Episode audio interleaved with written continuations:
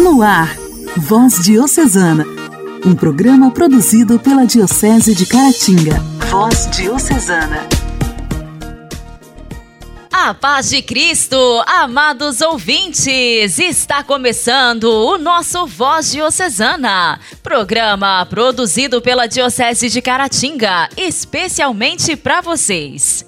Muito obrigada por sua audiência. Iniciando mais uma semana, a 24ª semana do tempo comum. Que seja muito abençoada, que não nos falte saúde, fé e gratidão. Voz Diocesana. Voz Diocesana. Um programa produzido pela Diocese de Caratinga. Nesta segunda-feira, a igreja celebra o dia de São João Crisóstomo, doutor da igreja, boca de ouro, alma de anjo e coração de pai. O santo que celebramos neste dia é São João Crisóstomo. João nasceu no ano de 348 em Antioquia, Síria, em uma nobre família. Seu pai comandava as tropas imperiais no Oriente e acabou falecendo ainda jovem. Com o falecimento do pai, sua mãe, uma mulher muito piedosa, providenciou os melhores professores para cuidarem da educação de João. João nasceu com alma monástica. Tanto que por duas vezes passou anos no silêncio do deserto. Por causa da precária saúde, voltou à vivência religiosa, mais retirada, e em Antioquia foi ordenado sacerdote. Famoso devido ao seu dom de comunicar a palavra de Deus, Crisóstomo não demorou a abraçar a cruz do governo pastoral da Diocese de Constantinopla, já que o imperador fez de tudo para isso. Ao perceber a má formação do clero, entregue à ambição e à avareza, o santo começou a exigir vida de pobreza e simplicidade evangélica daqueles que precisavam ser exemplo para o rebanho. Devido aos naturais atritos com o clero e fervorosas pregações contra o luxo e imoralidades da vida social, São João teve problema com a imperatriz Eudóxia, que começou o movimento causador dos seus dois exílios, sendo que no último, o sofrimento da longa viagem e os maus tratos foram mortais. Amado pelo povo e respeitado por todos, São João Crisóstomo morreu em 407 e deixou, além do belo testemunho dos dez anos de pontificado, suas últimas palavras, as quais resumiram sua vida. Abre aspas. Glória seja dada a Deus em tudo. Fecha aspas. São João Crisóstomo, rogai por nós. Voz Diocesana. Voz Diocesana.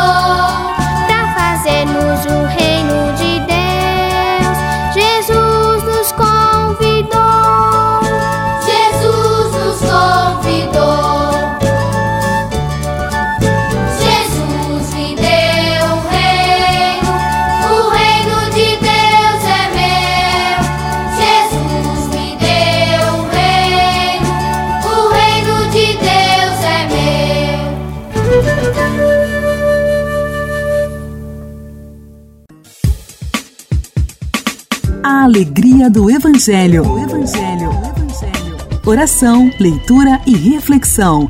Alegria do Evangelho. O Evangelho desta segunda-feira será proclamado e refletido por Guilherme Martins, da paróquia Santa Helena de Caputira.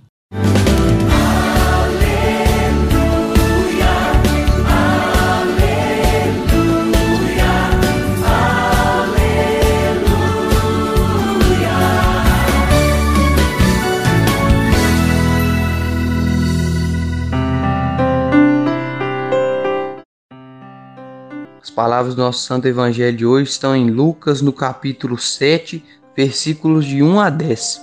O Senhor esteja convosco, Ele está no meio de nós.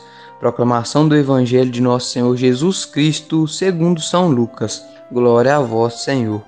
Tendo Jesus concluído todos os seus discursos ao povo que o escutava, entrou em Cafarnaum Havia lá um centurião que tinha um servo, a quem muito estimava e que estava à morte.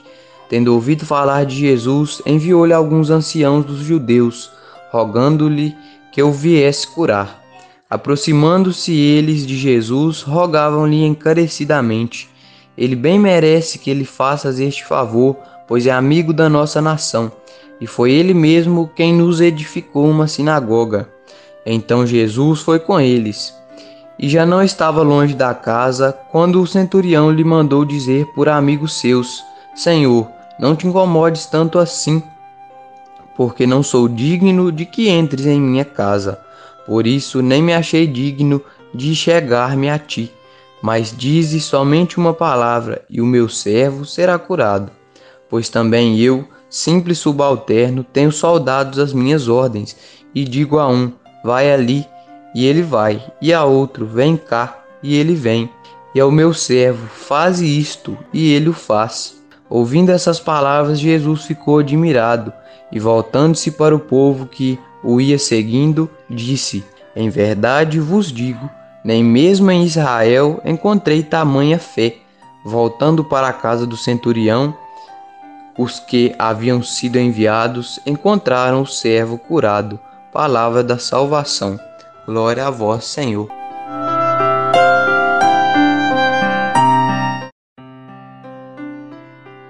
Então, meus irmãos e irmãs, o que a gente pode ver nessa palavra, né? É até um trecho que a gente diz na Santa Missa: Senhor, eu não sou digno de que entreis em minha morada, mas dizei uma só palavra e serei salvo.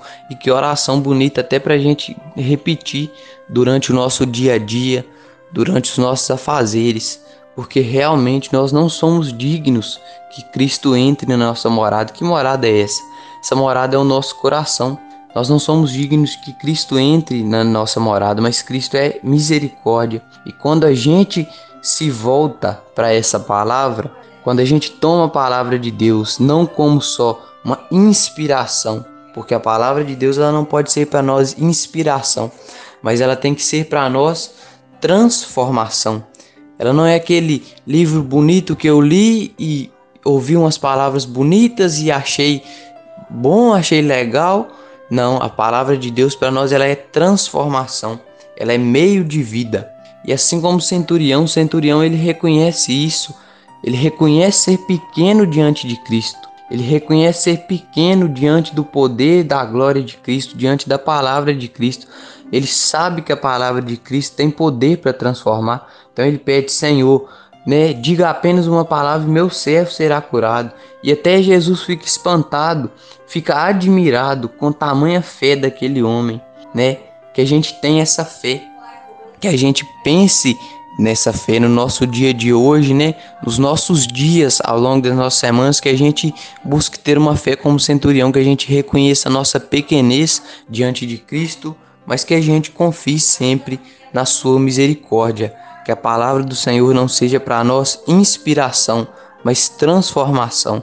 Que ela venha agir na nossa vida, venha transformar os nossos corações. Louvado seja nosso Senhor Jesus Cristo, para sempre seja louvado.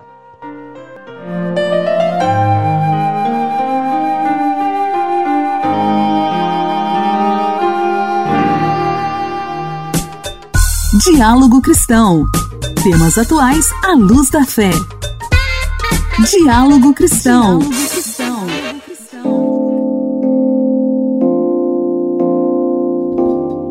Também conhecida como teste NEC, a síndrome do pescoço de texto é uma nova doença da coluna vertebral, causada principalmente pelo uso excessivo de celulares e dispositivos móveis. A má postura com que manuseamos estes aparelhos, em geral com a cabeça flexionada para baixo na direção do queixo, faz com que uma grande quantidade de peso seja depositada sobre toda a coluna, gerando dor no pescoço, tensão muscular e rigidez. No quadro Diálogo Cristão de hoje, vamos ouvir a repórter Beatriz Albuquerque, que conversou sobre o assunto com o neurocirurgião Marcelo Amato. Tiago Almeida, de 37 anos, confessa que usa muito celular. Ele conta que depois da pandemia esse hábito aumentou muito. O fato de não poder encontrar amigos e familiares com a mesma frequência de antes fez com que o educador físico passasse boa parte do seu dia em redes sociais e aplicativos de conversa. Tiago sabe que esse comportamento é perigoso para a saúde e já sente os efeitos disso. Começa a doer a cervical, às vezes até mesmo a lombar, os olhos começam você força muito as vistas, o sono não é o mesmo. Esses problemas que o Tiago relata já têm até nome: Síndrome Text-Neck. E a lista de transtornos causados pelo excesso do uso do celular, em especial pela postura errada ao manusear o dispositivo, é enorme. Hérnia de disco, bico de papagaio, dormências, perda de força nos membros superiores e problemas nos olhos e pescoço. O neurocirurgião Marcelo Amato explica que o primeiro sinal de alerta é a dor. O médico destaca que, se mesmo com a mudança na postura e a diminuição do uso, a dor persistir, é hora de buscar ajuda. Ficar atento a alguns malefícios que o uso constante, demasiado desses aparelhos podem trazer para a nossa saúde. Né? Além de problemas psíquicos como ansiedade, depressão, diversos problemas músculo-esqueléticos. Como o celular já faz parte da rotina de lazer e trabalho da maioria das pessoas, Dr. Marcelo dá algumas dicas valiosas de como manter a saúde mesmo com o uso do aparelho. Tentar colocar muitos dos aplicativos que são utilizados por mais tempo no computador. Computador é mais fácil a gente é, adotar uma postura mais ergonômica. Regra geral é manter o pescoço neutro, né? então o olhar no horizonte. Para isso também o celular ele pode ser levado à altura dos olhos Marcelo Amato destaca que as pessoas que já têm algum problema na coluna devem ter atenção redobrada ao uso do celular e ainda praticar atividade física orientada para prevenir lesões na cervical. Igreja, Igreja em Ação. Formação, CNBB, notícias, Vaticano, diocese, não paróquia, a minha Igreja fé. em Ação. Igreja em Ação. Em setembro, recebemos um belo convite da Igreja no Brasil: olhar com mais carinho para a Bíblia, fonte de nossa fé. Neste mês de setembro, o mês da Bíblia completa 50 anos de sua realização na igreja. Esse mês foi escolhido fazendo memória a São Jerônimo, celebrado no dia 30, que traduziu os textos sagrados do hebraico e grego para o latim.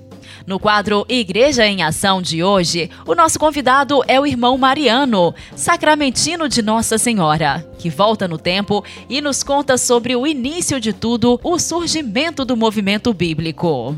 Estimados radiovintes, amigos e amigas da nossa voz diocesana. É com muita alegria que nesse mês de setembro nós comemoramos o mês da Bíblia. E é importante a gente fazer uma pequena memória dos acontecimentos desse mês da Bíblia, sobretudo dentro da nossa Diocese de Caratinga. Bom, essa iniciativa da celebração do mês da Bíblia completa 50 anos. Foi uma iniciativa que nasceu aqui em Belo Horizonte, na, quando a Arquidiocese completava 50 anos de existência. Depois, essa iniciativa foi se alastrando pelo Brasil afora e por alguns países da América Latina. Mas vamos olhar um pouquinho no retrovisor da história para a gente poder assim olhar isso mais de perto. Então vejamos, ainda antes do Concílio Vaticano II, lá pelos finais do século XIX, surgiram vários movimentos de renovação dentro da igreja. Surgiu um movimento intelectual, movimento litúrgico, movimento ecumênico, movimento bíblico, movimento do apostolado dos leigos, e foi nessa força desses movimentos, que até ganhou o nome de sementes de renovação, que aqui no Brasil também vai aparecer o apostolado bíblico ou também o movimento bíblico, logo naquele pós-guerra, ali a partir de 1947 aproximadamente. E na Diocese de Caratinga, importa lembrar que Padre Geraldo Silva, ele iniciou um trabalho com os pioneiros do Evangelho e começou a fazer aulas bíblicas. Logo depois da missa, ele reunia um grupo de leigos e preparava esses leigos, a partir da Bíblia, para entender as polêmicas dos protestantes, encontrar respostas também para o debate com os protestantes. E esse trabalho deu um novo entusiasmo, colocando a Bíblia nas mãos dos leigos. Dom Correia também, logo em seguida assumiu a Diocese de Caratinga. Em 1957, ele começou com as conferências populares.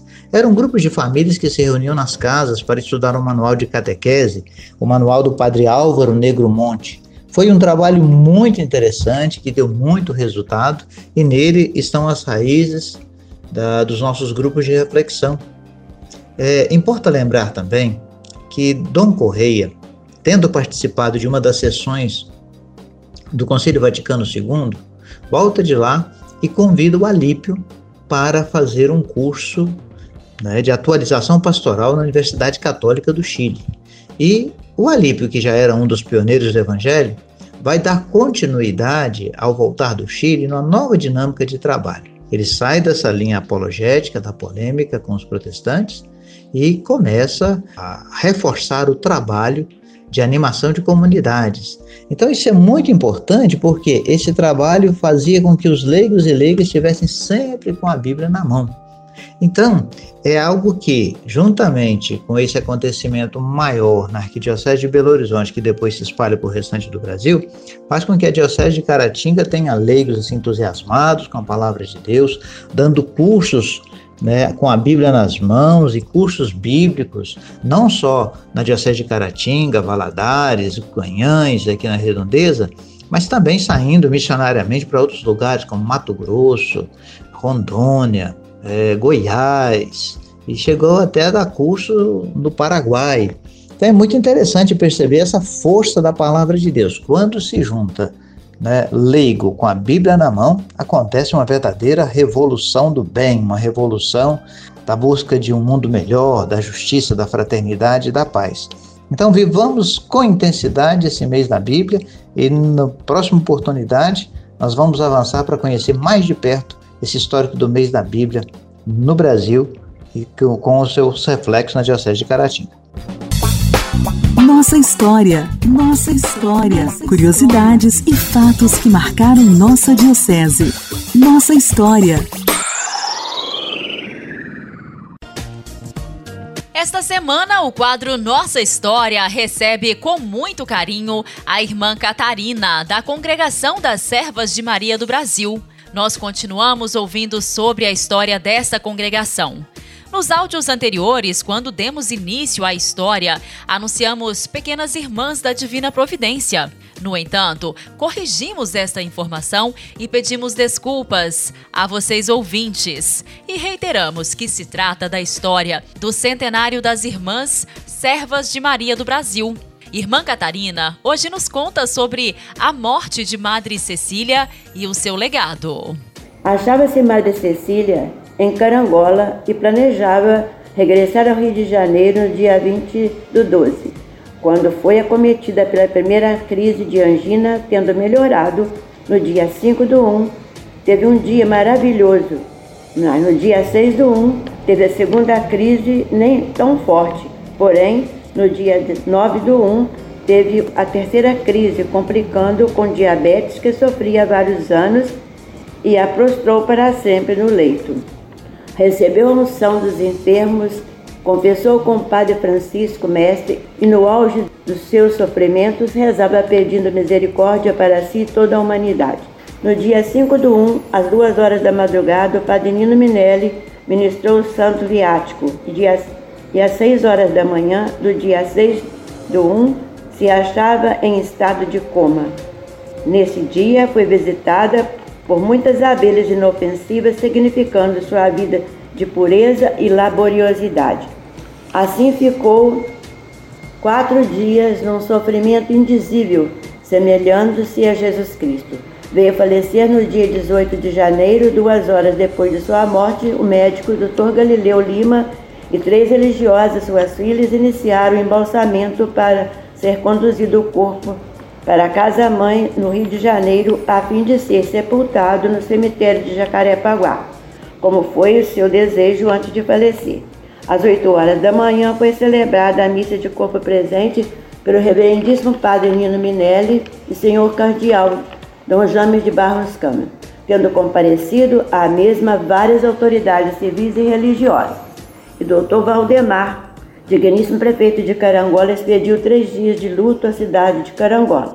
E no dia 20 de janeiro, às 5 da manhã, partiu o corpo em carro especial para Jacarepaguá, onde ficou depositado na capela do orfanato São José até o dia 25 do 1. Após a missa do sétimo dia, foi feito sepultamento no jazigo novo que ela mesma mandara construir para toda a congregação. A congregação recebeu vários telegramas de condolências de autoridades civis, religiosas, eclesiásticos e amigos. Legado deixado por Madre Cecília virtudes teologais, virtudes morais, carisma, espiritualidade e missão.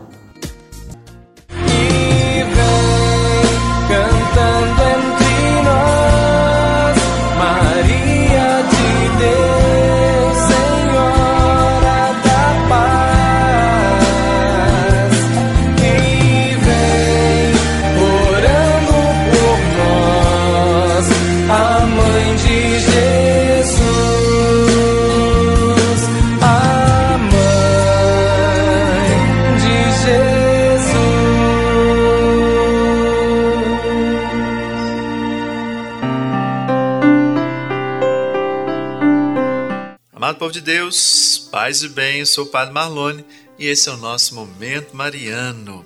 Momento Mariano, Mariano. O Papa Paulo VI resumiu um ponto fundamental sobre a paz quando disse assim: Se você quiser paz, trabalhe pela justiça. Veja, meus irmãos e minhas irmãs, a paz é muito mais do que o simples cessar de uma luta. É o equilíbrio, a perfeição, a equidade para toda a humanidade. Realmente não podemos ter paz sem justiça, porque a injustiça é uma das maiores causas da guerra e dos conflitos. Quando chamamos Maria de Rainha da Paz, estamos simultaneamente chamando-a de Rainha da Justiça. Uma das muito reverenciadas, embora não reconhecida, aparições de Maria se deu em Medigor, no que antes era conhecido como Iugoslávia uma parte do mundo dilacerada por conflitos políticos, religiosos e éticos, e muitos deles causados pela injustiça. Uma das mensagens de Maria nessa região dizia assim: Amai vossos irmãos e irmãs muçulmanos, amai vossos irmãos e irmãs servos e ortodoxos, amai aqueles que vos governam. De uma forma indireta, Maria estava dizendo a mesma coisa que o Papa Paulo VI. Se nós amarmos aqueles que estão ao nosso redor, seremos incapazes de tomar decisões que os prejudiquem. Escolheremos opções que eliminem a injustiça e, consequentemente, promoveremos a causa da paz. Promover a paz e a justiça não significa que tenhamos de fazer manifestações diante dos edifícios do governo, nem escrever cartas às organizações internacionais, embora essas reações sejam válidas. Cada um de nós pode começar a trabalhar pela paz e pela justiça nas nossas casas, na nossa vizinhança, nas nossas cidades, é no nosso mundo. Uma boa forma de começar é examinando nossas atitudes em relação aos pobres. Não basta ter uma preocupação intelectual para com os menos afortunados. Precisamos nos perguntar: o que estamos fazendo para ajudar a acabar com a pobreza em nossa cidade? Que mais poderíamos e deveríamos estar fazendo? Podemos passar nossa vida inteira rezando abstratamente pela paz, ou podemos trabalhar concretamente pela justiça. A escolha é nossa. E aí, meu irmão e minha irmã? O que nós fazemos para promover a justiça na região do mundo onde nós vivemos? O que nós achamos que Maria faria se atualmente morasse na nossa cidade? E é bom sempre lembrar: porque se nós queremos a paz, é preciso trabalhar pela justiça. Ficamos hoje então por aqui. Um forte abraço, muito obrigado pela sua companhia. Deus te abençoe.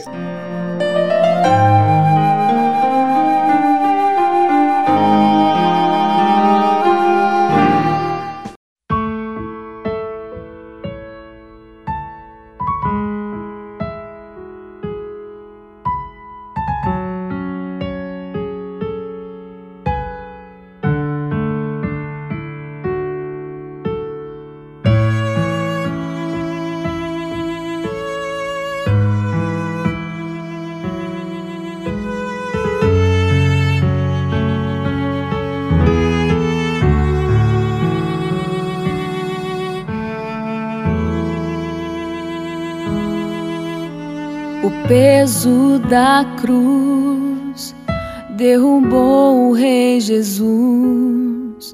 Só um coração de mãe para compreender tamanha dor. Como é difícil ser fiel e carregar a minha cruz, mesmo fraca, ferida. Teu olhar me mostra o amor. Caminhaste até o Calvário com teu filho. Te convido a caminhar também comigo. Oh, mãe, levanta-me do chão,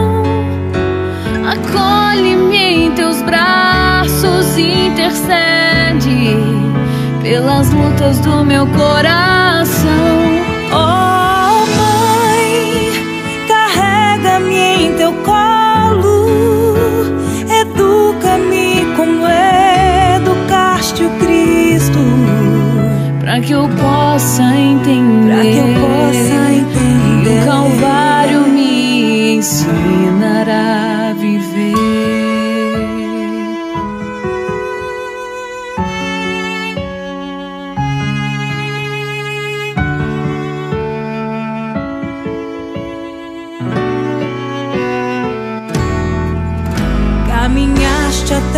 Calvário com teu filho. Te convido a caminhar também comigo. Oh, mãe, levanta-me do chão, acolhe-me em teus braços, intercede pelas lutas do meu coração.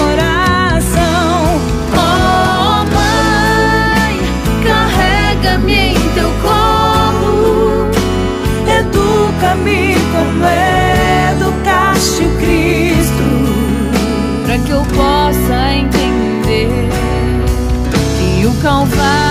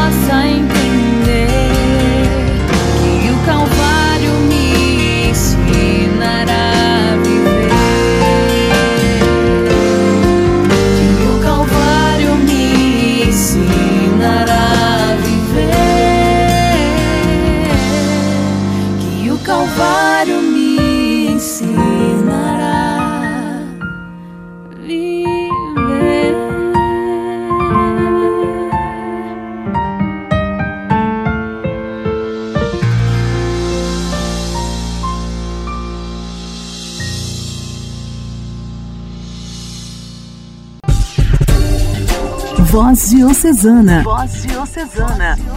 Um programa produzido pela Diocese de Caratinga.